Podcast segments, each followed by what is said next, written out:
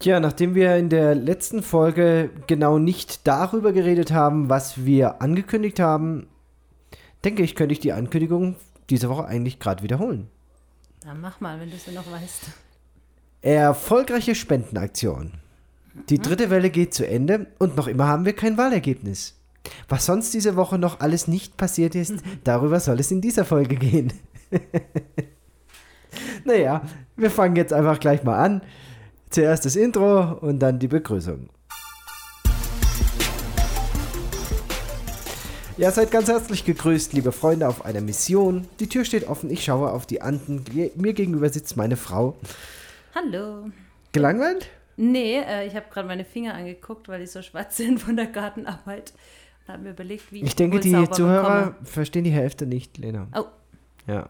bin Also es ist zwar schön, weg? wenn du dich so hinsetzt und nach links und rechts deine Fingernägel betrachtest, aber ich glaube, für die, äh, Für die Aufnahme, Aufnahme wäre muss es ich besser, wenn geradeaus ins schwarze Mikrofon sprechen. So, so ich habe ungefähr. schwarze Fingernägel. Ja, weil ich heute Morgen schon im Gemüsebeet gewühlt habe.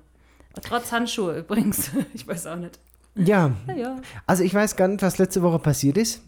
Ich hatte da irgendwie ein Intro angekündigt und als ich es dann fertig hatte, Sind wir davon galoppiert? Nein, bin ich dann irgendwie, äh, bin ich irgendwie drauf gekommen, dass es, dass ich also über die Sachen gar nicht gesprochen habe, die ich da angekündigt habe. Aber es Naja. hat sich ja, glaube ich, auch nichts daran geändert. Es hat sich zumindest keiner beschwert. Nö, ich glaube, das ist immer noch aktuell, oder? ja, nicht ganz. Nicht? Lass uns doch mal im Laufe des Podcasts darüber äh, reden. Ja, mit was fangen wir heute an?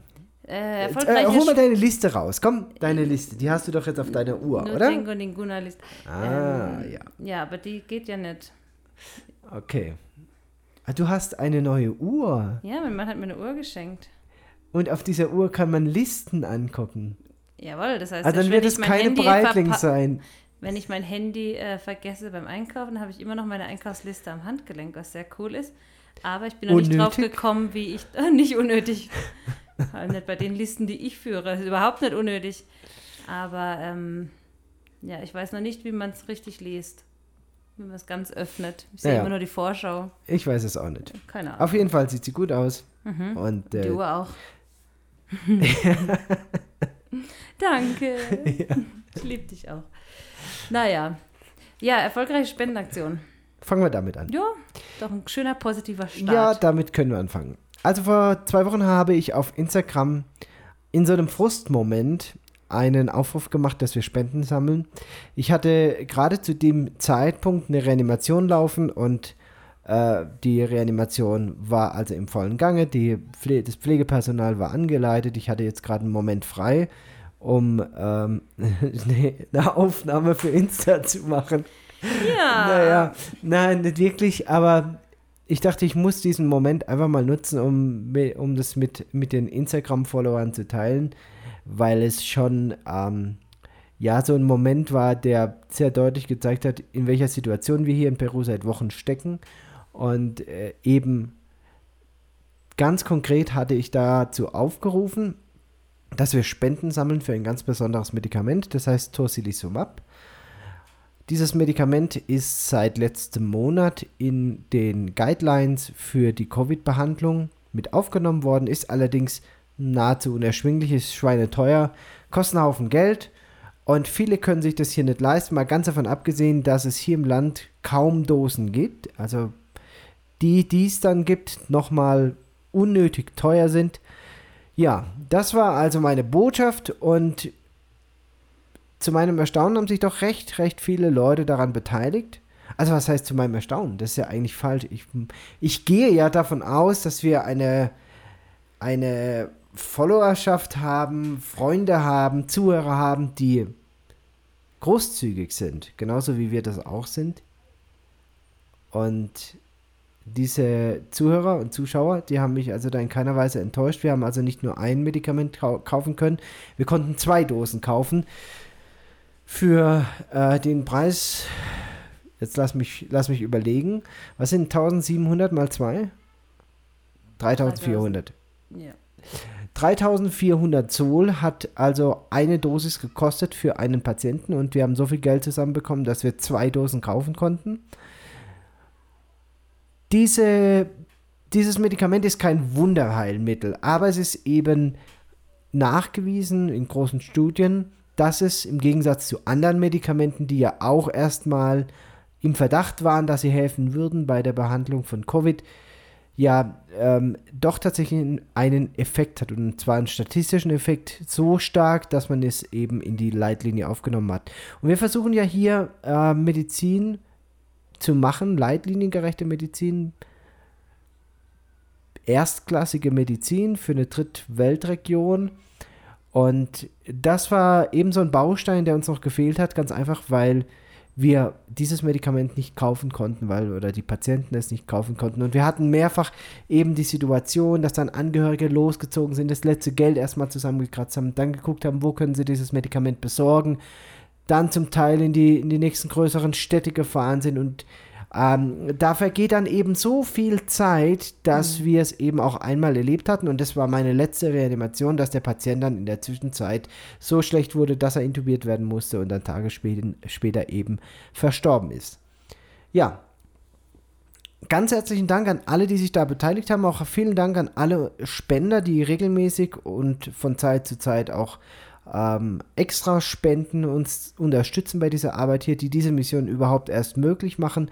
Ich bin wirklich sehr dankbar dafür und wer von euch da Interesse hat, auch ein Teil von dieser Family zu werden, die uns da unterstützt, von diesem Supporterkreis, dann äh, guckt in die Show Notes auf unserer Homepage vorbei. Dort gibt es alle Daten zu unserem Spendenkonto Seid herzlich eingeladen, da eben mitzumachen, euch einzuklinken und ich sage immer, jeder Euro zählt. Man kann, wir können zwar nicht die ganze Welt verändern, aber wir können für den einen die Welt verändern und ähm, ja, jetzt waren diese zwei Dosen eben eine Woche oder zehn Tage im Kühlschrank gestanden.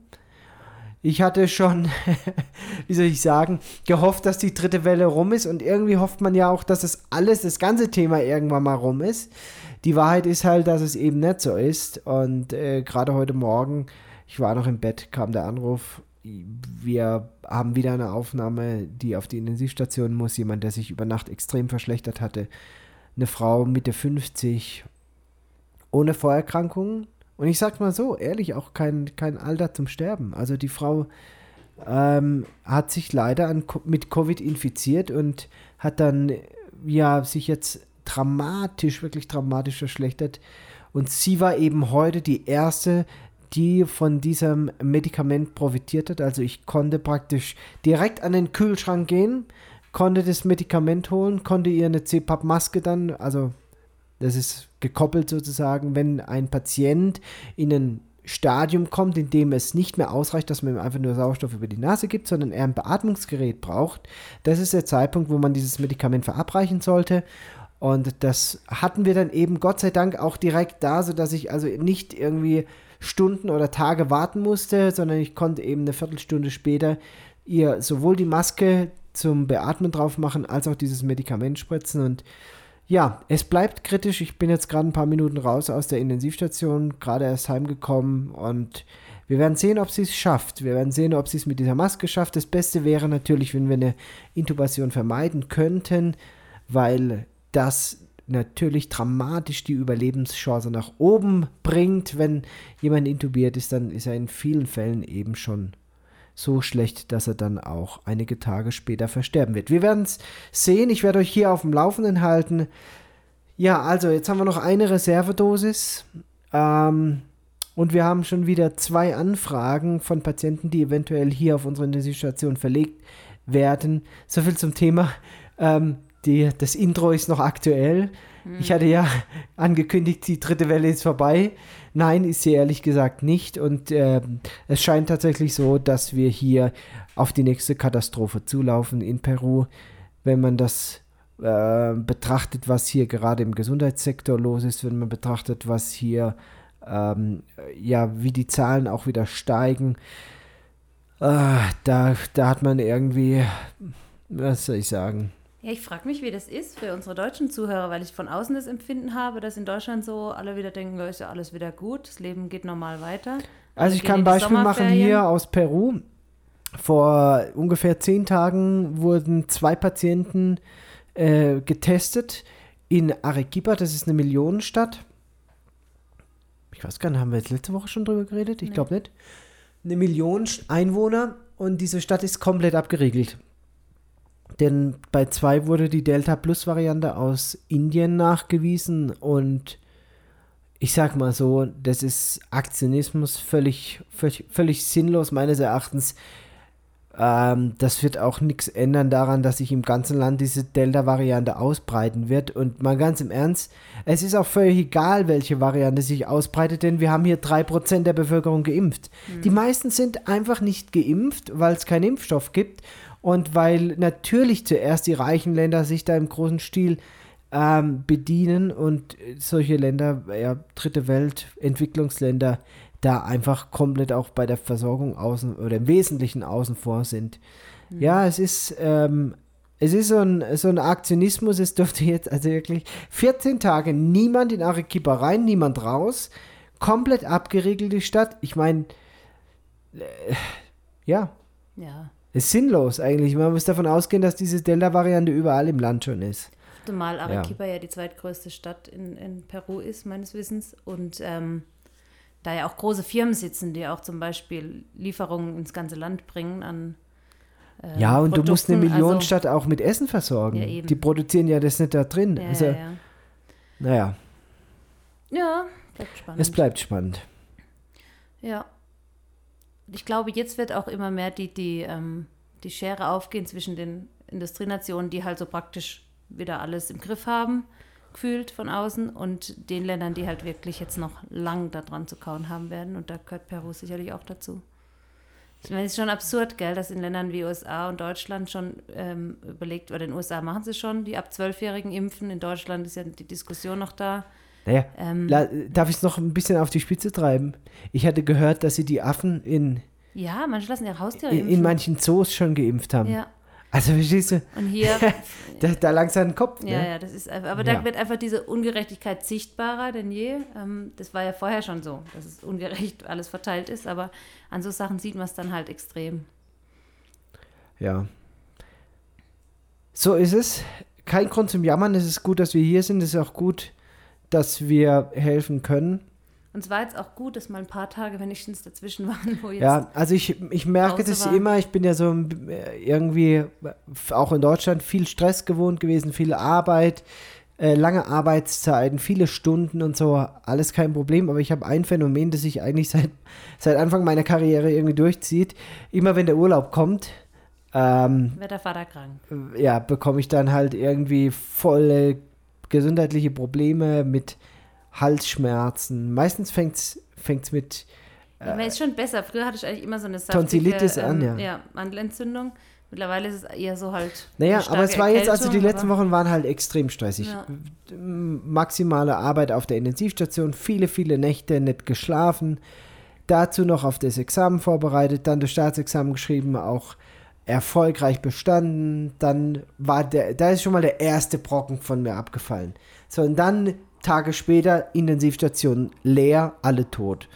Na, ist übertrieben, aber die letzten, ja doch, der letzte ist gestorben, die vorletzte ist äh, verlegt worden. So. Und ähm, ja, und irgendwie bin ich dann so von meinem Stresslevel volle Kanne in den Keller gefahren. Also ich, glaube, es ist, ist nicht nur bei mir so, ich kenne auch andere, die das ganz gut verstehen können. Irgendwie hatte ich mir vorgenommen, dass mir das nicht wieder passiert, weil mir ist das schon so oft passiert. Und ich dachte mir, nee, du wirst dein Stresslevel so halten, damit es eben nicht passiert. Aber es war jetzt irgendwie die letzten, ja, eigentlich schon fast zwei Wochen. Es war dann wirklich so, dass ich richtig platt war. Als würde mein Körper sagen, es war jetzt zu viel, jetzt ähm, Auszeit. Ja, mir dröhnt noch immer der Schädel. Ich habe immer noch Kopfschmerzen, aber ansonsten geht es mir deutlich besser. Habe auch wirklich mich zurückgenommen die letzten 14 Tage, versucht, so viel wie es geht auszuruhen, soweit man das kann. Ich war jetzt auch allein für die Intensivstation zuständig die letzten 14 Tage, aber wir hatten nur streckenweise Patienten. Also das heißt, ich konnte die Patienten äh, ja auf der, auf der Normalstation mitbehandeln, aber musste jetzt nicht separat da für die Intensivstation äh, 24-7 irgendwie da sein, nur als, als Rufbereitschaft. Bis auf heute Morgen eben. Und jetzt geht's halt wieder los, ne? Gut. Aber Hoffnung naht.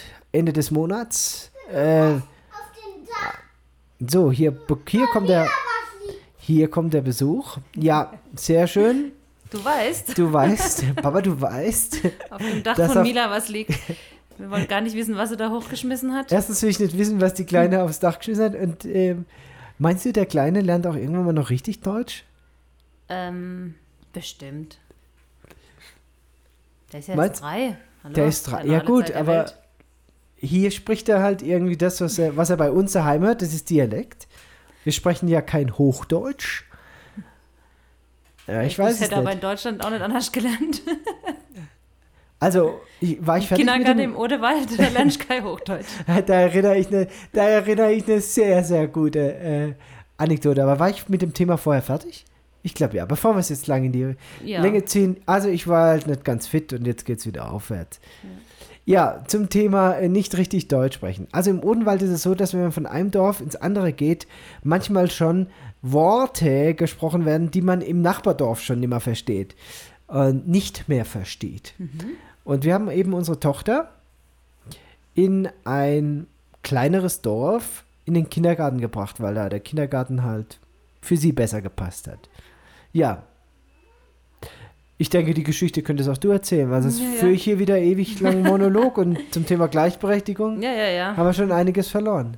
Also ja, die Mila haben wir genau aus Mosbach aus dem Kindergarten raus, was jetzt auch nicht der Nabel der Welt ist, aber wir haben sie einfach in einen kleinen Kindergarten mit einer kleinen Gruppe und äh, mit einer ja, anderen, wie sagt man da, andere Struktur, genau. Und ähm, die war, glaube ich, eine Woche da im Kindergarten und wir waren einkaufen und dann ja, ist ihr irgendwie was, was runtergefallen oder sie wollte was aus dem Regal holen oder sowas und ruft mich und ruft, Mama, helf mal mal. Und es ist halt, so reden wir tatsächlich nicht so schlimm im Dialekt und wir mussten so lachen, weil wir haben, halt- es kann auch sein, dass es überhaupt nichts mit Kindergarten zu tun hatte, aber sie war praktisch eine Woche im Dorfkindergarten und hat sich schon die ein oder andere Ausdrucksform angeeignet mit helf mal mal. Helf Ja, mal. helf mal. Und seitdem ist es ein geflügeltes Wort bei uns. Helf mal mal. Ja. Wir bemühen uns eigentlich schon, gut zu sprechen, aber ich meine, oder was ist gut zu sprechen, aber halt nicht so arg ähm, äh, Dialekt, aber das ist natürlich, es schleicht Also wir haben ja ein. den Vorteil, dass einer aus unserer Familie aus Schwaben kommt und der andere aus Baden. Das ist wenigstens ausgewogen, Das ist ein bisschen, au- aber ich habe auch, auch lange im Schwabenland gearbeitet, sodass ich denke, dass mein Dialekt doch eher, eher so ein Mischdialekt ist. Ja, bei uns beiden eigentlich. Ich meine, wir wohnen ja jetzt nicht, oder wir haben so- in einer krassen Region gewohnt. Ja, aber so richtig übel Dialekt sprechen wir nicht. Also ja. wenn ich meine Oma gehört habe, so, was weiß ich, so ein Satz wie, ich flapp die bis de Lumpekotsch. Ja. Jo, Oma, was heißt das jetzt? Jo, ich flapp die bis de Lumpekotsch. Also ich, warte mal, ich, ich, ich verschlag dich, bis du, ich verschlag dich, bis du äh, Lumpen, warum auch immer Lumpen, erbrichst. Flappte bis du Ich, Lumbekotsch. ich flapp die bis de Lumpekotsch. Naja, okay. Ja. ich meine, das wird in anderen Teilen Deutschlands nicht anders Das wird sein. nicht anders also, sein. Naja, gut. Ja. Es ist noch deine Redezeit. Meine du bist noch Redezeit. dran. Also ich habe ganz viel auf meiner Liste Ja, stehen. jetzt Also sag ich, mal einen Punkt von deiner Liste. Vielleicht kannst also ich du wollte ja da mal ein paar. Leute grüßen. Ich habe diese Woche mit ähm, der Ute telefoniert. Hallo Ute. Hallo Ute. ähm, und die hat mir erzählt, dass mal äh, einige aus dem Praxisteam, aus meiner ehemaligen Praxis, unseren Podcast regelmäßig hören. Oh, was mich doch erstaunt hat. Und ich will da ganz herzlich natürlich diese ähm, Praxis-Crew grüßen. Ihr seid nach wie vor ganz tief in meinem Herzen verankert. Schön, dass es euch gibt. Danke für die tolle Zeit mit euch. Und natürlich hoffe ich, dass wir uns eines Tages wiedersehen und äh, auch vielleicht das ein oder andere Mal zusammenarbeiten, vielleicht auch den einen oder anderen hier sehe. Ja, ich bin natürlich direkt gefragt worden, wie so unsere Zukunft aussieht, Lena. Aber ich konnte der Ute da leider nichts versprechen. Ich habe gesagt, was wir immer sagen, wir sind jetzt mal drei Jahre hier und den Rest wissen wir einfach noch nicht. Nur, dass von den drei Jahren halt schon anderthalb rum sind, gell? Halbzeit, ja. Halbzeit haben wir schon. Also es hat mich auf jeden Fall gefreut, dass äh, ihr regelmäßig dazu hört. Dazu gehört zum Beispiel auch die Steffi, hat sie mir erzählt. Die Steffi hört unseren Podcast auch. Oh. Und das ist wohl auch so ein, äh, ein Fun Fact. Die hören sich dann den Podcast an und in der Praxis wird dann darüber geredet, was im letzten Podcast vorkam. Ja, das finde ich doch mal toll. Und ich dachte mir, ich muss mal eine Anekdote erzählen, die so aus meiner Praxiszeit mir im Kopf geblieben ist. Also, ja, vielleicht wahrscheinlich eine der absurdesten Geschichten, die ich in der Praxis je erlebt habe. Ich glaube, ich weiß. Ja, also, ich hatte eine Blasenspiegelung bei einem Mann durchzuführen. Und wer schon mal beim Urologen war, als Mann, der weiß, in welcher Position man das macht. Also in ungefähr die gleiche Position, die eine Frau einnimmt, wenn sie beim Frauenarzt untersucht wird. So. Und wir hatten also sehr gute Geräte bei uns in der Praxis, flexible Geräte. Früher war das mit starren Geräten viel, viel schmerzhafter. Also meine Kollegen und, und ich, wir hatten da wirklich ein ganz, ganz tolles Equipment, High-End-Geräte, die auch so wenig wie möglich Schmerzen für den Patienten verursachen. Also ich, ja, bin da nach wie vor der Meinung, dass das heute Standard ist und dass man eigentlich einen Mann nicht mehr mit einem starren Zystoskop zystoskopieren sollte, auch wenn das in vielen Praxen noch gemacht wird. Also wer von euch mal eine Blasenspiegelung braucht und eine moderne Versorgung haben will, dem rate ich doch nach Neckarsulm zu gehen, zu meinen Kollegen oder mal nachzufragen in den anderen Praxen, ob sie auch ein flexibles Zystoskop haben. Naja, auf jeden Fall ich war fertig mit der Blasenspiegelung und das heißt, man guckt da eben zur Harnröhre vorne rein, schaut sich die Blase an und zieht danach das Gerät dann wieder raus. Und dann fragt mich der Patient, während ich mich umdrehe und das Gerät ablege, also weglege, da fragt mich dieser Patient, ob er denn Wasser lassen kann jetzt. Also aufs Klo kann. Nee, er hat nur gefragt, ob er jetzt halt pinkeln kann. er hat nicht gefragt, ob er aufs Klo kann. Und ich habe ihm gesagt, natürlich können sie jetzt, also wir sind fertig mit der Untersuchung. Natürlich drückt das ein bisschen, weil man da Flüssigkeit in die Blase rein gibt über das Gerät, damit man eine bessere Sicht hat. Und wie ich mich so umdrehe, fängt dieser Mann an, mit gespreizten Beinen auf dem Rücken liegend, also wie gesagt in Steinschnittlage wie beim Frauenarzt, einfach mitten in den Raum zu urinieren. Also, der pinkelt einfach vollen Strahl mitten in mein Untersuchungszimmer. Und als ich das so merke, habe ich mich umgedreht und habe halt, klar, so Handschuhe an und eine Stürze und so, und habe ich halt den Harnstrahl so mit der Hand gebremst, damit es in das Becken, das da unter dem Tisch positioniert ist, halt dann da reingeht und dass, die, dass der halt äh, die Sauerei halt versucht, in Grenzen zu halten. Und als dann alles fertig war, hat die Lilly, meine liebe Sprechstundenhilfe, halt die Sauerei wegputzen müssen.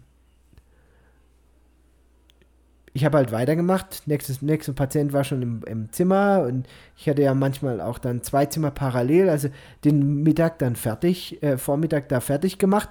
Und in der Mittagspause spricht mich die Steffi an und sagt, du, die Lilly ist stinkesauer mit dir. Ich sage, Steffi, warum ist die Stinke? Wie kannst du einem Patient erlauben, mitten in den Raum zu pissen? Und ich so, Steffi, ich habe keinem Patient erlaubt, mitten in den Raum zu pissen. Der hat sich einfach. Ich, ich weiß, ich, ich, hab, ich, ich weiß es selber nicht, warum der plötzlich angefangen Der fragt mich, ob er aufs Klo kann, Wasser lassen kann, und dann, dann fängt der an, da im Liegen plötzlich los zu urinieren. Naja, ich war auf jeden Fall äh, sehr dankbar. Vielen Dank, Steffi, übrigens, du wirst ja diesen Podcast hören, für diese Information, weil Lili mich da irgendwie nicht darauf angesprochen hatte. Ja, ich konnte das also mit der Lili klären, dass das also nicht meine Absicht war und dass es mir auch leid tut, dass der jetzt da so eine Sauerei gemacht hat. Wir haben das äh, erfolgreich aus dem Weg geräumt. Äh, ja, aber wie kann das sein, ne? Also, einfach nichts gedacht. Einfach nichts gedacht. Und äh, deswegen, ich, ich habe das immer gemocht, auch in der Praxis, dass wir ein gutes Verhältnis zueinander hatten. Die, die Lilly war dann eine der jüngsten. Ähm, wahrscheinlich hat sie dich, sich deswegen auch nicht direkt getraut, irgendwas zu sagen. Dafür hat sie dann den Weg zur nächsten Kollegin gefunden. Das fand ich super, dass sie, ähm, ja, dass sie da auch den, den Mut hatte und dass sie das nicht einfach geschluckt hat und dass man so Sachen dann halt auch direkt aus dem Weg räumen konnte. Also mir hat es Spaß gemacht, mit euch zusammenzuarbeiten und mir wird es auch Spaß machen, wenn ihr hier wärt. Äh, Steffi, wir würden hier eine riesen Ambulanz machen, das kann ich dir sagen. Und Ute, äh, du würdest natürlich die Abrechnung machen und ähm, du wüsstest ja auch, was ich so zum Frühstück gerne mag. würdest mir dann wahrscheinlich hin und wieder mal eine Brezel mitbringen oder äh, Oh ja, einen eine Kaffee runterbringen in meinen Spe Also mir ging es schon richtig gut in der Praxis. Alter, wenn ich jetzt so drüber nachdenke, äh, ich vermisse euch wirklich. Ohne Witz. Also wirklich, war eine schöne Zeit. Aber wie schon Goethe sagte, das ganze Leben ist im Fluss. Ja, andere Zeit. Ist auch schön hier. Ist auch gut zu wissen, dass wir hier sein sollen. Aber ich glaube, man darf hin und wieder auch mal zurückdenken und äh, dankbar sein für das, was man schon alles erlebt hat. Auch danke für die Kollegen, die ja auch Teil unserer Mission sind, die uns, die mich da unterstützen, die uns als Familie unterstützen. Ähm, ja, herzlichen Dank an die Praxis UroPro. Und wie gesagt, wenn ihr mal einen Urologen sucht, jemand Kompetentes, ähm, es gibt ganz viele kompetente Urologen in Deutschland, ganz viele, viel mehr als in Peru. Aber es gibt eine Praxis mit Herz, bei der ich mich immer gut aufgehoben gefühlt habe. Und äh, da kann ich also auch nur Werbung machen dafür, wenn ihr mal ein Problem habt, das so ein bisschen unter der Gürtellinie liegt, dann ruft doch einfach bei UroPro an. Die Ute wird euch einen Termin besorgen. Müsst einfach nur sagen, ähm, was müsst ihr denn sagen? Ähm, Podcast Missionsarzt. Das ist das Codewort. Codewort. Dann kriegt man mindestens eine Woche früher einen Termin. Nein, später. Na, Ach ja. Also, so viel dazu. Soll ich gleich weitermachen? hast du einen Lauf heute? Ich äh, lehne mich hier zurück Und du hörst mir einfach zu. und warte Oder auf was? meine Chance. Ich habe jetzt gerade ähm, gedacht, es passt thematisch gut zusammen. Ich habe doch letzte Woche erzählt, dass im Alter die Zeit schneller vergeht, als wenn man jung ist. Da haben wir drüber philosophiert, ja. Ja, und ich habe dann eben nochmal geguckt, ob das wirklich so stimmt. Und da habe ich einen Artikel dazu gefunden. So, und jetzt versuche ich das noch einmal so ein bisschen aufzudröseln, wie es ähm, also dazu kommt. Und zwar, ähm, ich fange mal mit einem Zitat an. Das Zitat heißt, die Tage schienen in der Jugend deshalb länger zu dauern, weil das Gehirn mehr Bilder pro Tag verarbeitete. Das ist äh, also von Adrian Bechan oder Bejan, der so ein Studienautor ist, der diese Studie eben gemacht hat. Der hat es also als eine Summary zusammengefasst. Und er sagt folgendes. Er sagt, wenn du Dinge zum ersten Mal erlebst, dann prägen sich diese Bilder oder müssen die Bilder in deinem Kopf verarbeitet werden, gespeichert werden. Ähm, diese neuen Erfahrungen, die müssen verarbeitet werden und das braucht Zeit. Und im Rückblick, wenn du also über eine gewisse Zeitdistanz mehr Verarbeitung gebraucht hast, weil du viele Sachen zum ersten Mal erlebt hast, kommt dir diese Zeitspanne als eine Ewigkeit vor. Macht dann das Beispiel äh, äh, in dem Artikel, macht dir das Beispiel von äh, sechs Wochen Sommerferien, deine ersten sechs Wochen Sommerferien, Freibad, ewige Nachmittage mit Freunden und so weiter. Aber irgendwann wird es Routine, man, es kommt immer viel Neues dazu und deswegen vergeht der Tag dann plötzlich einfach schneller. Weil nichts mehr dazu kommt, was so neu ist, dass das Gehirn es verarbeiten und speichern muss, sondern es sind alle Sachen, die man eben schon erinnert. Und ein zweites Zitat eben, das er dann da bringt, oder der zweite Satz ist, je mehr wir erleben und uns daran erinnern können, desto länger kommt uns die Zeitspanne später vor. Nochmal. Je mehr wir erleben und uns daran erinnern können, ja, desto länger kommt uns diese Zeitspanne später vor. So, und den zweiten Satz oder einen zweiten Satz, den ich aus dieser Arbeit mitgebracht habe, äh, das ist eben ähm, bezieht sich eben aufs Alter. Also je älter wir werden, desto weniger signifikante Erfahrungen werden gemacht und im Gedächtnis gespeichert. Und das sei eben der Grund, ähm, das war jetzt aber ein Zitat von Marc Wittmann, äh, das sei eben der Grund, warum wir im Alter dann das Gefühl haben, dass die Zeit einfach schneller vorbeigeht. Die gefühlte Zeit ist offensichtlich eben nicht gleichzusetzen mit der reellen Zeit. Das ich heißt mein, aber, die Lösung wäre dann auch im Alter noch ähm, neueres, neue Sachen auszuprobieren oder was Neues anzufangen oder sonst irgendwas. Ja, ich glaube, wenn du nicht willst, dass dein Leben am Ende einfach an dir vorbeizieht, ja. such dir Abenteuer. Ja. Egal wie alt du bist. Ja. Also wir haben gut reden, wir sind ja erst Mitte 30. Hm. Weißt also du, was Ende ich gelesen habe die Tage, das passt da auch ganz gut dazu dass die Leute, die heute von den 90ern sprechen, das genauso wie wir damals, als wir klein waren, von den 60ern gesprochen haben. Das sind 30 Jahre zurück. Als wir Wahnsinn. Kinder waren, die in den 60ern, weißt du? Aber ja, das ja. sind jetzt die in den 90ern. Das ist genau gleiche, der gleiche Zeitraum. Und ich denke mir, Alter, ich werde so alt. Und ich bin erst 35. Ja, man wird älter. Ich überlege es ganz oft bei Bennys Opa, weil der ist ja schon ein bisschen über 80. Ich denke, was hat der schon alles ähm, miterlebt. Also der war ja in den 70ern irgendwie schon alt gefühlt. So. Also, oder in den 80ern. Ich kenne den nur in alt, den Opa. Ähm, aber ja, was der an, an Lebensspanne schon an, an, Dingen mitgemacht hat und äh, miterlebt hat, live sozusagen, das ist, ähm, finde ich immer spannend, darüber nachzudenken. Also was ich jetzt gerade zum Thema Zeit gesagt habe, ist mhm. sehr oberflächlich. Da gibt es noch Unterkategorien und ähm, also Erinnerung, äh, Gewöhnung, emotional, äh, e-, Emotionsregulation. also da gibt es schon noch mehr, äh, in, da gibt noch mehr Gründe, die dahinter stecken. Und es gibt insgesamt wohl keine Evidenz, sondern es ist einfach eine Beobachtung. Aber ich wollte es jetzt einfach nur noch mal aufgreifen, was ich da das letzte Mal erwähnt habe. Gut. Was haben wir noch auf unserer Liste? Was haben wir noch? Was, was, was wollte man denn? Was über was wollten wir noch sprechen? Also, ähm, ich wollte mal Spende. den Philipp noch grüßen. Der Philipp hört uns auch zu bei unserem Podcast. Hallo Philipp. Hallo Philipp.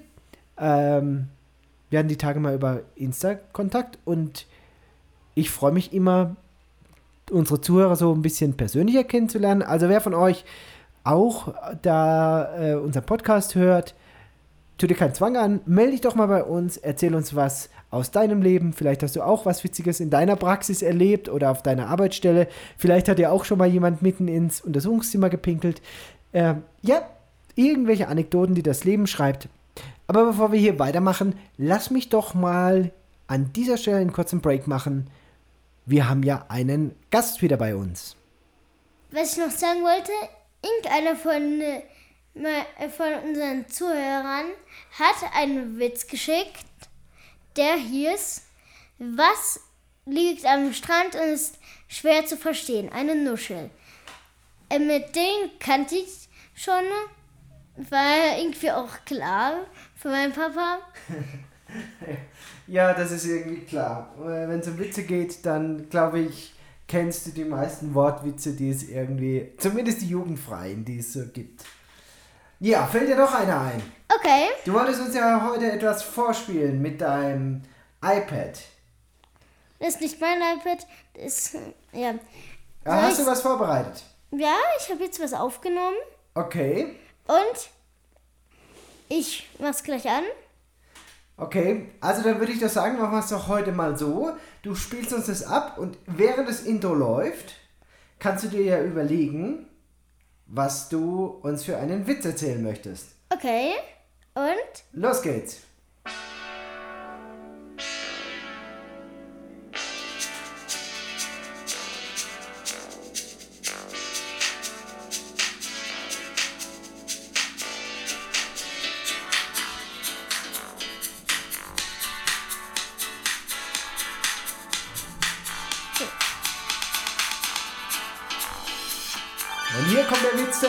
Mit Elias. Ja, Elias, das ist deine Zeit. Los geht's. Okay. Okay.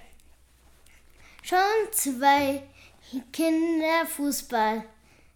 s- sagt er, eine, eine gutes Spiel, doch die Tore fehlen. Ne. Wieso? Da stehen doch welche. Mann, Elias. Fällt dir noch einer ein? Ja, Das hätte mich auch gewundert, wenn dir keiner einfällt. Na dann los. Und laut und deutlich. letzte Woche habe ich mit meinem Freund das Auto geputzt. Nach einer Stunde meinte er, kannst du nicht mal den Schwamm benutzen? Verstehe ich nicht. Er hat das Auto, also er hat seinen Freund als Schwamm benutzt. Ach so. Ja, das muss man aber dazu sagen. Okay. Gut. Äh, Kann ich noch nächster, eins sagen? nächster. Jawohl. Der letzte für heute. Wie bekommt man einen Elefanten in den Kühlschrank? Warte, warte, warte. Äh, was essen Elefanten? Elefanten essen Gras. Man steckt einfach ein, man steckt Gras in den Kühlschrank. Falsch. Tür auf, Giraffe raus, Elefant rein, Türe zu. Was sucht eine Giraffe im Kühlschrank? Weiß ich auch nicht so ganz. Okay, dann lassen wir es für diese Woche. Und ich würde sagen, zum Outro kannst du noch einmal deine Musik anmachen. Und ich sage, bis zum nächsten Mal verabschieden wir unseren lieben Elias. Und ich mache hier weiter mit der Lena.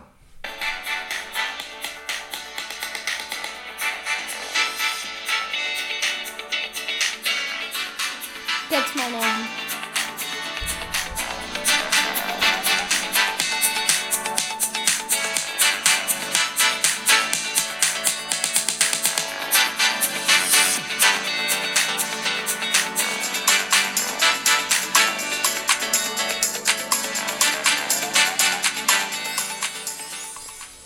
So, hier sind wir wieder zurück. Und Lena, die Woche hat sich eine Familie bei mir gemeldet.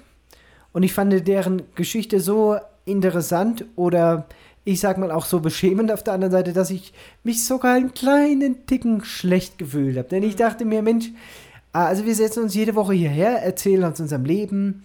Ich bereite immer so ein paar Gedanken vor und so, überlege mir, was ist passiert, was ist auch nicht passiert und, und so weiter. Aber es gibt Leute, die unseren Podcast hören und die, ähm, ja, deren Leben das auch verändert.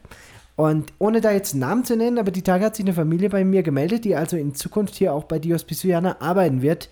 Eine ganz nette Familie, beide werden hier äh, tätig werden, sind gerade in der Vorbereitung und ähm, er hatte mir eben geschrieben oder eine Sprachnachricht über Insta geschickt, dass sie schon eine Weile unseren Podcast verfolgen und dass die Folge 10 der ausschlaggebende Punkt für sie war, diese, ich sage jetzt mal, doch lebensverändernde Entscheidung zu treffen.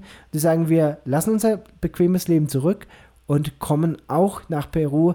Und ich finde das schon einen extrem mutigen Schritt, gerade in der aktuellen Zeit, in der aktuellen politischen Situation. Wir haben hier viele Herausforderungen, nicht nur das Gesundheitssystem, nicht nur die Währung, auch das politische System, sehr instabil. Ja, also da dachte ich mir, Mensch, crazy. Voll die Motivation. ja, ja. Aber hey, Aber hey, ich glaube, dass es keinen besseren Ort gibt, als da zu sein, äh, wo man seine Berufung lebt, da, wo Gott einen hinberuft. Und von daher kann ich euch nur ermutigen, macht diesen Schritt, kommt her. Und ich sag's mal, ich weiß nicht, wie es dir geht, aber wenn wir einen Monat oder eine Woche nach unserer Ausreise wieder hätten nach Deutschland müssen, Lena, hätte sich's trotzdem gelohnt?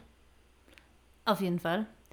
Allein diese Entscheidung zu treffen und das auch durchzuziehen. Ich habe immer gesagt, selbst wenn es völlig schief geht, dann waren wir halt zwei Wochen im Ausland. Aber wir haben zumindest einmal für uns ähm, den Mut gehabt, alles abzubrechen, hauslos zu werden, autolos zu werden und zu sagen, okay, wir sind bereit zu gehen. Und ich glaube, an den Sch- Punkt, ohne dass ich jetzt sage, wir wären besser als andere, aber an den Punkt kommen viele Menschen in ihrem Leben gar nie, weil sie es nie schaffen, Dinge loszulassen vielleicht auch nie müssen oder halt nie in die, in die, wie sagt man, in die Position kommen, dass es so das Leben ihnen das anbietet. Aber wir haben auch gerade in der Vorbereitung ganz viele Menschen kennengelernt, immer wieder, die gesagt haben, Mensch, ich hätte die Chance gehabt zu gehen und ich habe es nicht gemacht und habe es mein Leben lang bereut. Ja, das und stimmt. ähm, das wollte ich mir halt nie vorwerfen, dass ich sagen würde, nee, äh, Pech gehabt, ähm, ich habe mich damals falsch entschieden oder so. Ja, also du jetzt gerade gesagt hast, muss ich so ein bisschen an die Geschichte mit, äh, von Abraham denken und Isaak. Äh, Gott hatte dem Abraham zugesagt, dass durch diesen Sohn, also durch Isaak, er Vater vieler, vieler Völker werden wird. Mhm. Und trotzdem bekommt er diesen mysteriösen Auftrag, nimm deinen Sohn, geh mit ihm auf den Berg und opfere ihn. Und der Abraham war sich so sicher, dass Gott zu ihm geredet hat, dass er keinen Zweifel daran hatte, dass Gott selbst diesen, dieses, also das Opfer versorgen würde, also für ein Opfer sorgen würde. Mhm. Und letzten Endes kam es ja auch nicht dazu, dass Isaak geopfert wurde. Manchmal, das ist ein alttestamentliches Beispiel, wenn uns jetzt jemand zuhört, irgendwie, oh, Menschenopfer und so. Nein, darum geht es nicht. Aber was, was mir diese Geschichte einfach lehrt, ist, dass man bereit ist, mit aller Konsequenz Gottes Ruf zu folgen. In dem festen Vertrauen, dass er genau weiß, was er macht. Mhm. Dass er genau weiß, was er macht und dass er eine Dimension auch sieht und dass er auch eine Dimension plant, die über das hinausgeht, was wir als Menschen verstehen können oder was wir auch fassen können.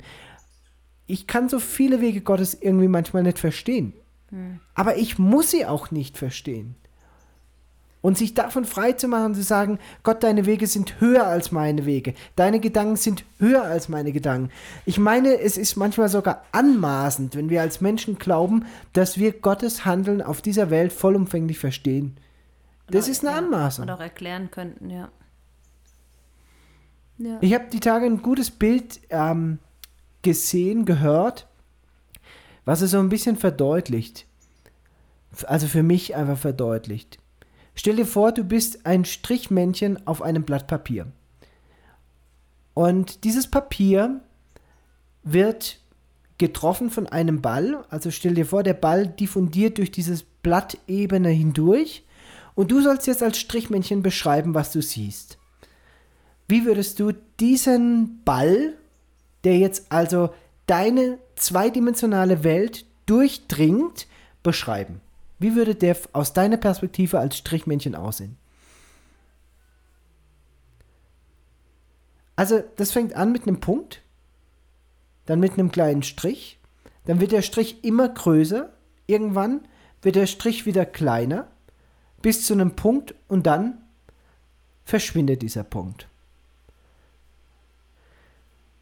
Vielleicht kannst du diesem Bild äh, folgen oder kannst du dir das Bild nicht vorstellen ich glaube, es ist so ähnlich in unserer Beziehung mit Gott, weil Gott eine Dimension oder Dimensionen hat, die jenseits von unserer Dimension liegt, von, von dem, was wir als Menschen wahrnehmen können. Wir sind gefangen in Raum und Zeit. Wir sind in mehreren Ebenen gefangen. Und wenn ich dem Strichmännchen jetzt sagen würde, die Kugel, die war zu jedem Zeitpunkt genauso groß, die hat sich nicht verändert in ihrer Größe, dann würde mich das Strichmännchen angucken und sagen, erzähl doch keinen Blödsinn. Ich habe es doch gesehen, es war zuerst ein Punkt, dann war es ein kleiner Strich, dann wurde der Strich immer größer, dann wurde er kleiner, dann war es wieder ein Punkt und dann war es weg. Und du würdest als Mensch, der das dreidimensional wahrnehmen kann, diesem Strichmännchen sagen, nein, es war eine Kugel. Und die ist rund. Und die war schon immer rund. Und ihr würdet irgendwie nicht auf den gleichen Nenner kommen, ihr würdet euch nicht miteinander verständigen können, weil diesem Strichmännchen diese dritte Ebene fehlt. Ja. Und ich glaube, dass es deswegen auch manchmal für uns unverständlich ist, warum manche Wege Gottes so sind, wie sie sind. Weil es eine Ebene gibt, die jenseits unserer Vorstellungskraft liegt. Und hin und wieder öffnet sich diese Ebene hin und wieder haben wir den Einblick und verstehen das größere Ganze, aber wenn ich darauf vertraue, dass Gott den Weg für mich plant und den Weg für mich auch bahnt und genau weiß, was das Richtige für mich ist, dann kann ich auch getrost mich zurücklehnen und sagen, ich weiß, dass ich sicher in deiner Hand bin und dass mein Leben sicher in deiner Hand ist. Und ich lasse mich nicht von Angst regieren, ich lasse mich auch nicht von meinen eigenen Vorstellungen und Wünschen regieren, sondern ich bin bereit, mein Leben dir zur Verfügung zu stellen, um das zu leben, was du für mein Leben hast. Und das Spannende daran ist, finde ich, dass es ja keine Garantie dann dafür ist, dass, wenn du dich für den Weg entscheidest, dass dann alles hier mit Puderzucker äh, gezuckert ist und nichts mehr schief geht und alles nur noch toll ist, ähm, sondern nee, das Leben ist trotzdem noch das Leben. Aber trotzdem zu wissen, ich bin im Plan Gottes oder da, wo ich gerade hingehöre, gibt mir einfach so einen unglaublichen Frieden. Ja, dass ich, dass man eben auch Situationen, wo man dann denkt, Mann, mm, dachte ich, das läuft anders, nur weil wir halt gehorsam waren sozusagen und gesagt haben, ja, wir machen das. Wir haben jetzt so viel aufgegeben, jetzt muss doch praktisch auf der Gegenseite der Waage, muss ja da auch jetzt was kommen. Nee, muss gar nicht. Also, ähm, ja, das zu, auch zu akzeptieren oder das zu sagen, okay, ja, ich gehe den Weg und, und akzeptiere, was kommt. Das ist schon auch ein spannender Prozess, weil so als Mensch denkt man schon, Mann, müsste ja jetzt ein, ein was, was, ich habe mein tolles Haus aufgegeben, da muss ich, kriege ich hier bestimmt ein tolleres oder so. Ja? Also das hatte ich Ähm. tatsächlich nie gedacht. Eben mir war klar, dass wir dass hier auch sowas, schwer wird. dass wir sowas nie mehr bekommen. Ja, so ein also schönes Haus. wie soll ich sagen, nie mehr, ist jetzt übertrieben. Aber das war für mich ein absolutes, ein Moment des Gehorsams zu sagen, ich stelle meinen Glauben, meine Glaubensüberzeugung über meinen materiellen Reichtum. Ja, Das war eine ganz klare Entscheidung mit dem Wissen, es kann sein, dass bis in die Ewigkeit ich nie wieder so ein schönes Haus habe, so schön lebe, so komfortabel lebe wieder. Ja. Aber wenn Jesus vor 2000 Jahren gesagt hat, dass er schon mal loszieht, für uns eine Hütte bauen, dann, also steht ja in den Evangelien, dann äh, 2000 Jahre Bauzeit, da muss schon was zusammenkommen, du. Naja, solange der Elias sein goldene Pool kriegt. ja, Glas, klares Wasser. Also ein Pool, denke ich, wäre schon, wäre schon nett. gut. Ja, wäre gut, ja. Ich hätte halt gern auch so dann so ein bisschen auch Aussicht halt. Also so Infinity-mäßig. Und Aber einmal am du- Tag kommt der Karsten vorbei und sagt, Benny, siehst mehr. ja, genau. so mit Meerblick. Mit und- Mehrblick. Ach ja. Ja, aber es ist irgendwie. Ich habe auch schon gerade die letzte Zeit, wo, wo ich echt einige Menschen habe sterben sehen, auch junge Menschen auf der Intensivstation, immer wieder über die Ewigkeit nachgedacht und ich bin zu dem, zu einem der Erkenntnisse gekommen, dass eines der ganz, ganz, ganz, ganz wertvollen Dinge in der Ewigkeit ist, dass man Zeit hat. Dass man Zeit hat für alles. Und dass man sich auch einfach, du kannst dich auch einfach hinsetzen. Es geht nichts verloren. Es geht kein Moment woanders verloren, weil du hast Zeit, alles andere dann zu tun. Es geht auch nichts irgendwie, es brennt nichts an, verstehst du? Du kannst auch jetzt einfach mal, weil es hier schön ist, mal einfach die nächsten 100 Jahre halt einfach hier bleiben. Und diese, diese Vorstellung von dieser Ewigkeit, die ja auch wieder so jenseits von diesem zweidimensionalen Blatt ist, wie wir als Menschen denken, das ist schon eine unglaubliche, unglaubliche Vorstellung. Ja. Über was erzählen wir noch? Haben wir noch was, was wir angekündigt haben, dass wir wieder was vergessen? Also wir hatten angekündigt, dass es keine Wahlergebnisse bisher gibt. Ist nach wie vor so. Nach wie vor so. Obwohl sich der Castillo jetzt schon teilweise zum. Also schon Aber es ist teilweise Sieger schon seit, hat. seit Wochen eigentlich. Aber es ist nach wie vor ruhig im Land. Ne? Ja. Also es gab den ein oder andere Aufmarsch. also von die nä- Seiten, nächste Protest von hier war in Avancai. Ja, da haben sie schon. Gab es wohl, gab's wohl Demonstrationen, ja. Okay. Aber offiziell ist nach wie vor nichts. Also, ich habe ja dieses, diesen Podcast echt viel geredet und ich würde mir wünschen, dass du ein bisschen mehr Anteil hast. Jo, was willst du denn wissen? Helf mir mal. Also, ich könnte natürlich noch eine Sache sagen. Nach? Ja. Wir hatten, also ich bin am Freitag zu einer Reanimation gerufen worden im Krankenhaus. Und ich will jetzt auf keine Details eingehen.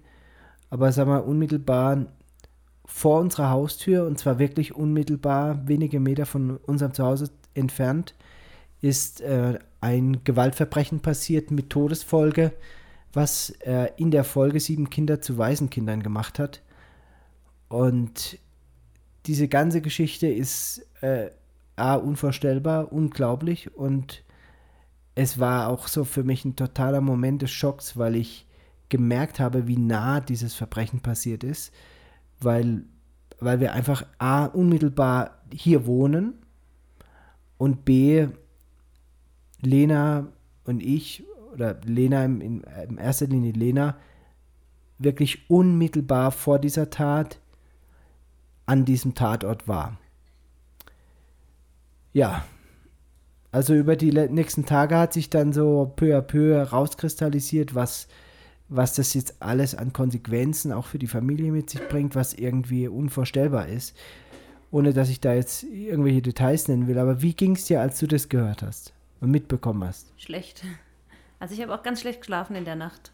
ja? Ich, ja, ja. Ja, weil ich meine, man liest solche Sachen in der Zeitung oder sowas. Aber äh, also ich habe gedacht, so muss es Leuten gehen, die irgendwie bei einem Attentat oder so dabei waren und das erste Mal und das halt aber überleben und es einfach so nahe kommt, so eine ähm, was da passiert ist oder wenn irgendwo ein Gewaltverbrechen in einem kleinen Ort passiert oder so, wo die Leute sagen, Mensch, also richtig betroffen sind, weil man immer denkt, na, sowas ist so weit weg.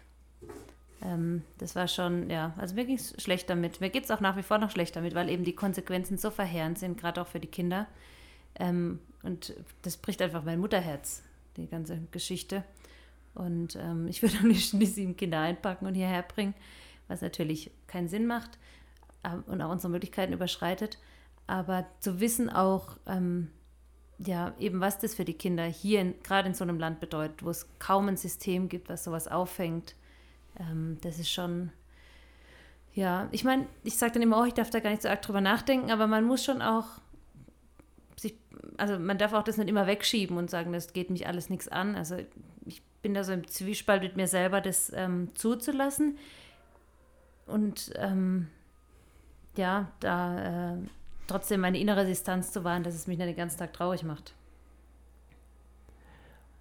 Also mich hat es schon für einen Moment auch berührt natürlich. Ich meine, ich war da als Arzt involviert. Wir haben 45 Minuten um dieses Leben gekämpft. Und äh, zu dem Zeitpunkt wusste natürlich keiner, was eigentlich passiert ist und was das jetzt als Konsequenz mit sich bringt. Als ich die Frau dann für tot erklärt habe, ähm, war das natürlich mir auch nicht klar, was da jetzt noch alles hinterher kommt. Aber ich, ich habe trotzdem für mich entschieden, dass ich mich nicht von Angst regieren lasse und dass ich weiterhin, dass wir vorsichtig leben, wie wir es auch immer gemacht haben, aber dass ich trotzdem nicht in dieser permanenten Angst lebe, mhm. dass es jetzt einem meiner Kinder passiert, meiner Frau passiert oder sonst jemand. Wir sind eh vorsichtig, wir sind schon vorsichtig und es hat für mich einfach die, ja, also ziemlich die hässlichste Fratze, die für mich ähm, das Böse präsentieren kann. Ich glaube, viel hässlicher geht es eigentlich gar nicht. Aber gleichzeitig war es für mich der Moment, wo ich mich ganz neu entschieden habe, zu sagen, wir sind hier nicht, weil hier alles so hell ist und weil hier alles so schön ist, sondern weil wir mit der Liebe Gottes und mit seinem Licht diesen Ort erhellen wollen und weil wir für diese Weltregion, für diesen Ort eine Veränderung leben wollen. Und deswegen sind wir hier und deswegen sind wir auch richtig hier. Und ich lasse mich nicht von diesem Moment und auch von dieser Tragödie und von diesem Verbrechen ähm, lasse ich mich nicht runterziehen oder auch beeinflussen, sondern gerade jetzt ist es neu an der Zeit, dass wir unser Licht hier scheinen lassen. Dass wir für äh, die Menschen da sind, für die wir auch hierher gekommen sind. Und ähm, ja, ja, trotzdem ist man natürlich als Außenstehender da immer schockiert.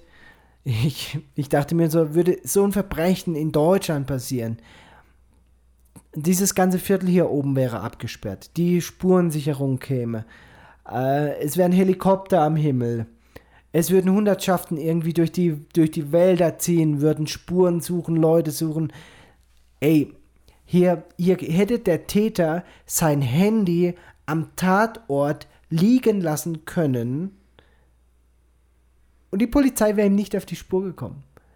Also alleine die Tatsache, dass der Fiskal, also der, die Staatsanwaltschaft sagt, nö, jetzt ist, nö, also, ach, ist jetzt spät. Ungünstige Zeit. Es ist ungünstige Zeit. Ähm, also es ist jetzt irgendwie halb acht. äh, morgen früh um sechs geht's weiter. Ja. Da zieht dir die Schuhe einfach aus, dass du denkst, ja, meine Lieben, es geht hier um ein Menschenleben. Hier ist jemand ist so umgekommen. wert. Es ist gar nichts wert. Das hat mich auch schockiert. Das, einfach das, ehrlich, dieser Mensch, diese Frau ist gar nichts wert. nichts. In den Augen ihrer einheimischen Kollegen ist sie eigentlich nichts wert. Jo, ja, krasse Geschichte. Vielleicht erzählen wir mal bei Gelegenheit mehr dazu, aber ich finde es auch immer irgendwie blöd, solche Geschichten auszuschlachten. Ähm, aber ich denke, man kann einfach unglaublich dankbar sein, wenn man in einem Rechtsstaat lebt, wenn man da groß wird, wenn man Menschenrechte hat. Und ich bin auch dafür, dass jeder Mensch die gleichen Rechte hat, egal welche Religion, egal welche Nationalität, egal welche sexuelle Neigung. Jeder Mensch ist von Gott unendlich geliebt und er hat den gleichen Wert und es gibt niemanden, der mehr wert ist in Gottes Augen als ein anderer Mensch. Und diese Botschaft, die steht für mich über allem anderen. Tja. Warum müssen wir mit so einem schweren Thema enden heute? ja. Kannst du nicht auch noch was über deine Küche erzählen? Wolltest du nicht bei Gelegenheit mal noch ein Rezept hier Das, wollte, vorstellen? das hattest du gesagt, dass eins der Kinder das machen soll. Ähm, über Wolltest du nicht mal über deinen Garten noch erzählen? Ich habe heute meinen Garten äh, Gemüsebeet frisch gemacht, mal wieder hübsch gemacht. über dein Sportprogramm? Ja, ja, also hey, Also ich, ich könnte ja wenn jemand hier. Live-Advice braucht, dann kommt einfach. Ich mache Sport, ich habe eine Küche, ich habe ein Gemüsebeet, läuft bei mir.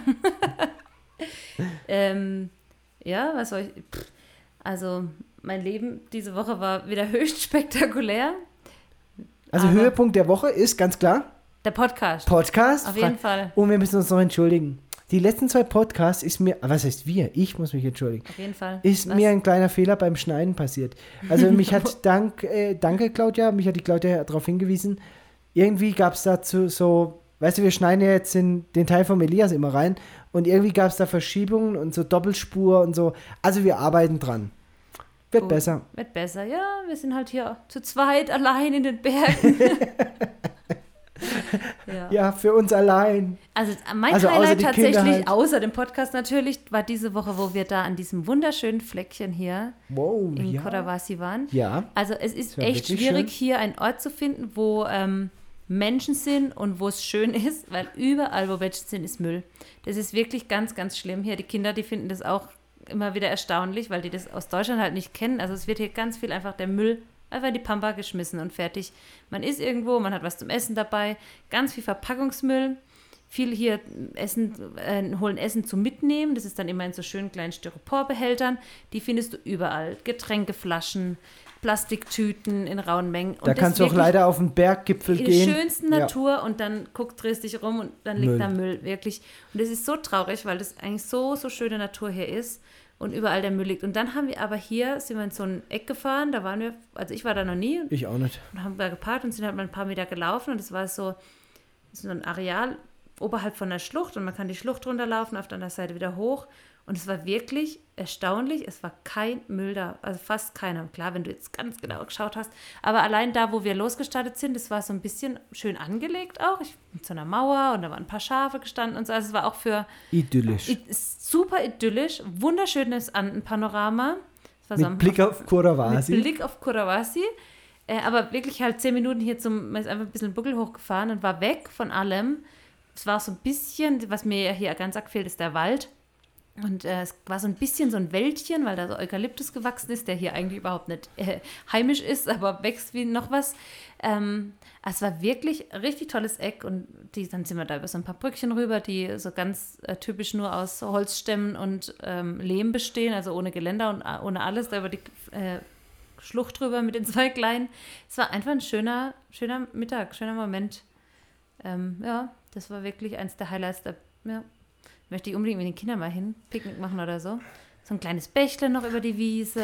Jetzt kann ich aber auch noch erzählen, dass wir ein paar Tage später dann nochmal hin sind. Mhm. Wir zwei. Und der blöde Köder hat da tatsächlich eine Mülltüte angeschleift. Wir waren da wirklich ums Eck, es war wunderschön. Kommt so ein Hund angelaufen mit einer Mülltüte. Wahrscheinlich war halt Essen drin. Das, die Straßenhunde halt, die holen sich ja überall, wo Müll draußen vor der Tür steht oder so.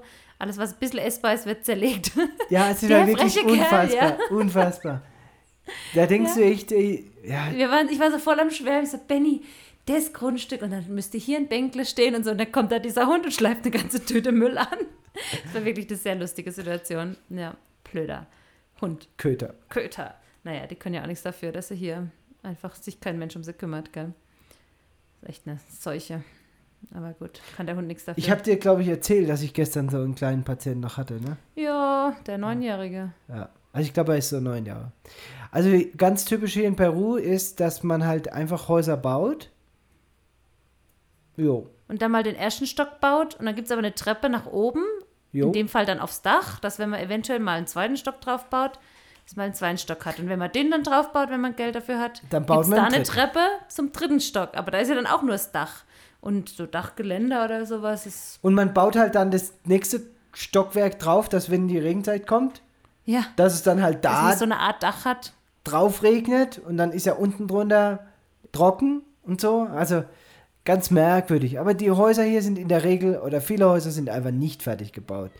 Und was du überall in der Stadt siehst, sind Häuser, die halt eben so eine Art Flachdach haben, auf das man halt einfach, also wie als würden, nur der Boden vom nächsten Geschoss ist dann da.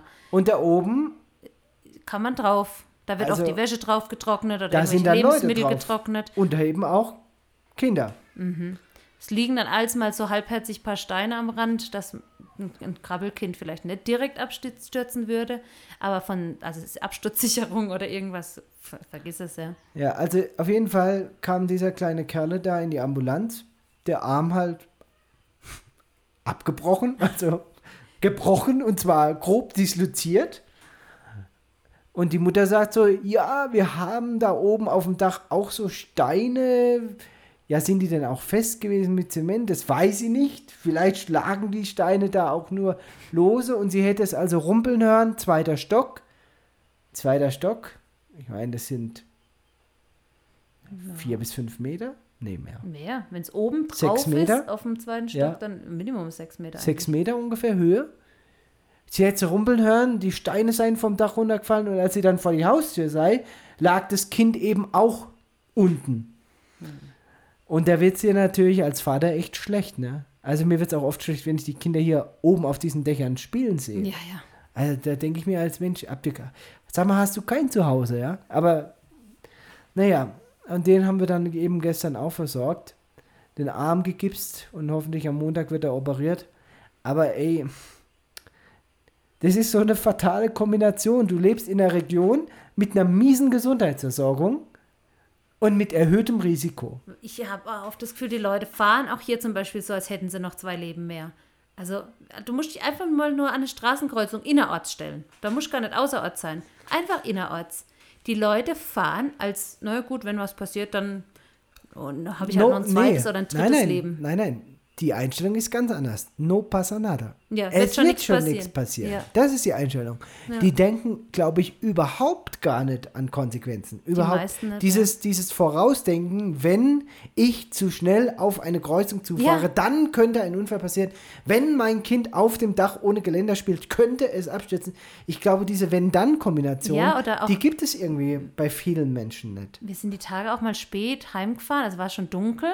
Und die Panamerikaner ist wirklich ge gemeingefährlich. Also die Leute, es gibt überhaupt keine, ich halte mich an irgendwelche Geschwindigkeitsbegrenzungen oder so, wo Platz ist, wird geheizt.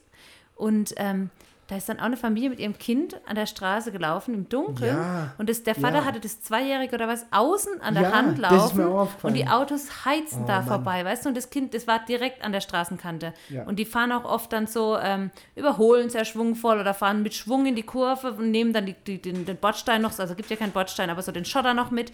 Also da muss nur mal einer auf sein Handy gucken oder sowas. Nein, Also- da muss einer, was hier ganz oft passiert, Lena, muss betrunken Ja, sein. das um die Uhrzeit sowieso, ja. Es war nicht mal spät, aber die fahren oft, ähm, ja, merkst auch, oh je, den überhole ich lieber schnell oder dem halt die Abstand, ja, ja. weil sie so Schlangenlinien fahren. Das ist auch so eine Allgemeinregel, die ich von einem alten Missionar gelernt habe, der sagt, wenn die Leute hupen an der Kreuzung, pass auf, weil das sind die, die keinen Führerschein haben.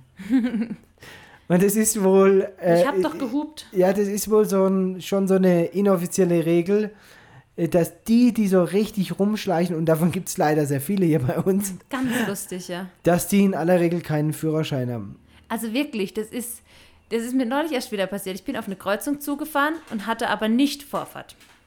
Und es kam einer von links, der dann der auf der Hauptstraße war, also der durfte fahren, der wollte auch geradeaus einfach weiter. Das heißt, ich habe gewartet, bis ich in die Kreuzung einfahren kann, nach rechts abzubiegen. Dann hält er praktisch auf der Kreuzung an, vor mir, guckt mich an, hupt und fährt weiter. Und dann, als er dann vorbei ist, biege ich halt auch ab, bin dann praktisch hinter ihm. Dann fährt er ganz langsam und fährt irgendwann an den Straßenrand Und lässt dich vorbei, und lässt oder? mich vorbei und fährt danach dann weiter. Und ganz denke, typisch. Und ich, ich wette mit dir, er hatte keinen Führerschein. Ja, aber ich meine, Ja. gut, wir haben ein großes Auto hier. Vielleicht war das sehr eindrucksvoll, dass ich da mit dem Nein. Bus ankomme. Nein. Keine Ahnung. Das aber das die, war so ein lustiger Moment, weil er praktisch so in Zeitlupe vor mir angehalten hat, mich angeguckt hat, düt, gehupt und dann weiter und dann aber an den Straßenrand. Und du denkst Ganz dir, typisch, es ist so typisch. irrational. Also so Verkehrsfluss oder sowas ist auch, ich meine, in Deutschland regt man sich ja da jetzt schon auf, wenn einer nicht mitdenkt, so im Straßenverkehr. Aber das kannst du dir hier gleich mal abschminken, die irgendwie eine Idee davon zu haben, dass jemand mitdenkt im Straßenverkehr. Ich würde es anders sagen. Ich, wir versuchen ja immer positiv zu sein. Sie denken halt einfach anders. anders. Also an Sie Mhm. sich denken halt. halt einfach anders. Ja, also es ist sehr, also peruanischer Straßenverkehr. Ja, Und wir- aber Lena, ich will wir das nochmal mal betonen, weil du das jetzt oder wieder so. in Frage stellst. Die denken anders. Und es ist wirklich so. Es gibt nämlich Situationen, das weißt du auch, die sind in Deutschland gefährlicher als hier. Also zum Beispiel passiert dir das so gut wie nie, dass jemand meint, er hat jetzt hier ein Recht, das boxt er jetzt hier durch. Ja, ja. Oder er hat jetzt das schnellere Auto und zeigt dir jetzt mal, dass wenn du ihn versuchst zu überholen, er jetzt Vollgas gibt. Naja, und das du kommt nicht auch oft vor, dass du ja, aber also, Also- diese Aggression, die ich auf Ja, deutschen stimmt. Autobahnen erlebt habe, die gibt, gibt, halt hier es keine hier. Autobahn. Ja, das stimmt auch Und die meisten haben so schlechte Autos, dass ich halt sage, ja komm, den kriege ich eh nicht. Aber was hier sehr positiv ist, zum Beispiel, du fährst ja hier diese Serpentinen und wenn da ein Laster vor dir ist, du hast ja fast nie eine Chance, den zu überholen. Aber ähm, es gibt immer wieder so Stück, gerade Stücke und praktisch jeder Lasterfahrer zeigt dir an, wenn du überholen kannst. Aber Oder- da muss man sich auch erst dran gewöhnen. Ja, ja, Weil, witzigerweise, blinken die links dann. links. Ja, ja. Also wenn, Wenn du, du, wenn du überholen kannst, dann blinken die links und dann weißt Das du, heißt, okay, am Anfang dachte ich immer, wo will denn der jetzt links abbiegen? da kann man doch gar Äh, nichts hin. Da kannst du doch gar nicht runter. Du, ey, du bist so mitten auf der Straße und er blinkt links und blinkt links und blinkt links. Ja. Das Problem ist nur, wenn es halt mal eine Abzweigung gibt, wo einer Dann links halt auch abbiegt, nicht, darf ich jetzt vorbei, ja. dann biegt der halt auch links ab, wenn er links blinkt. Ja, ja. Und du hast halt keine Ahnung, lässt er mich jetzt vorbei oder will er Ja. vielleicht links abbiegen, ja? Ja, wobei auch zum Beispiel, wenn du Berghochzus fährst und die schon eine Schlange hinter sich haben, fahren sie auch immer wieder raus, dass die Schlange vorbei kann. Das stimmt. Das ja. hast du in Deutschland auch eher selten, dass jemand, also das wissen sie schon, glaube ich, dass es einfach halt nervt, wenn du mit 30 die Serpentinen Und 30 wird ja noch gehen. Alter, schleichen manche LKWs schleichen ja mit 10 oder 5 km/h. Da, da denkst du noch, also noch die- einen Ticken langsamer, dann fährst fährt du rückwärts. rückwärts. Ja.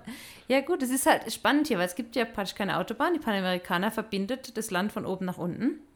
Und aller Transport findet auf der Panamerikaner hauptsächlich statt. Oder dann noch Ah, die Interoceanica genau, Sur genau. nach Brasilien. Aber sonst, es gibt halt, Straßennetz ist hier nicht besonders groß. Also, und diese ganzen Tr äh, Trucks halt sind so große. Die Kinder sagen immer, ist der Mac von, ähm, Dings- Cars. von Cars. So sehen die aus wie der Mac. ja, genau. Und ähm, da wird halt Ware transportiert, ja.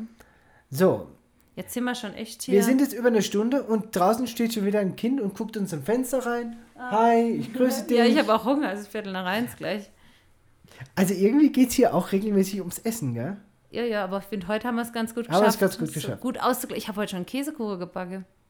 Ich denke, es wird Zeit für einen Kaffee jetzt. Das Kaffee, das ist gescheit. Also, dann würde ich sagen, machen wir jetzt aber erst noch Schluss, bevor wir dann, Was esse. ja, Was, was, auch essen, immer, oder? weil ich habe noch gar nichts gekocht. Ach, gute Zeit. du? Döner? Wie wär's heute mit Döner? Genau. Den nächsten Dönerladen gibt es meines Wissens in Lima. 1400 Kilometer entfernt. Schaffen wir mal. Luki, lauf mal los. Ja, äh, dann würde ich sagen, machst du heute den Schluss. Ach, ja, schon wieder. Ich bin immer so überfordert damit, hier so wichtige Aktionen zu machen. Also, ähm, schön, dass ihr heute dabei wart äh, und wieder Zeit mit uns geteilt habt. Wir freuen uns sehr auf das nächste Mal. Ich freue mich, hier wieder nächste Woche zu sitzen mit Benjamin, wenn es wieder heißt. Seid ganz herzlich gegrüßt, liebe Freunde, auf einer Mission.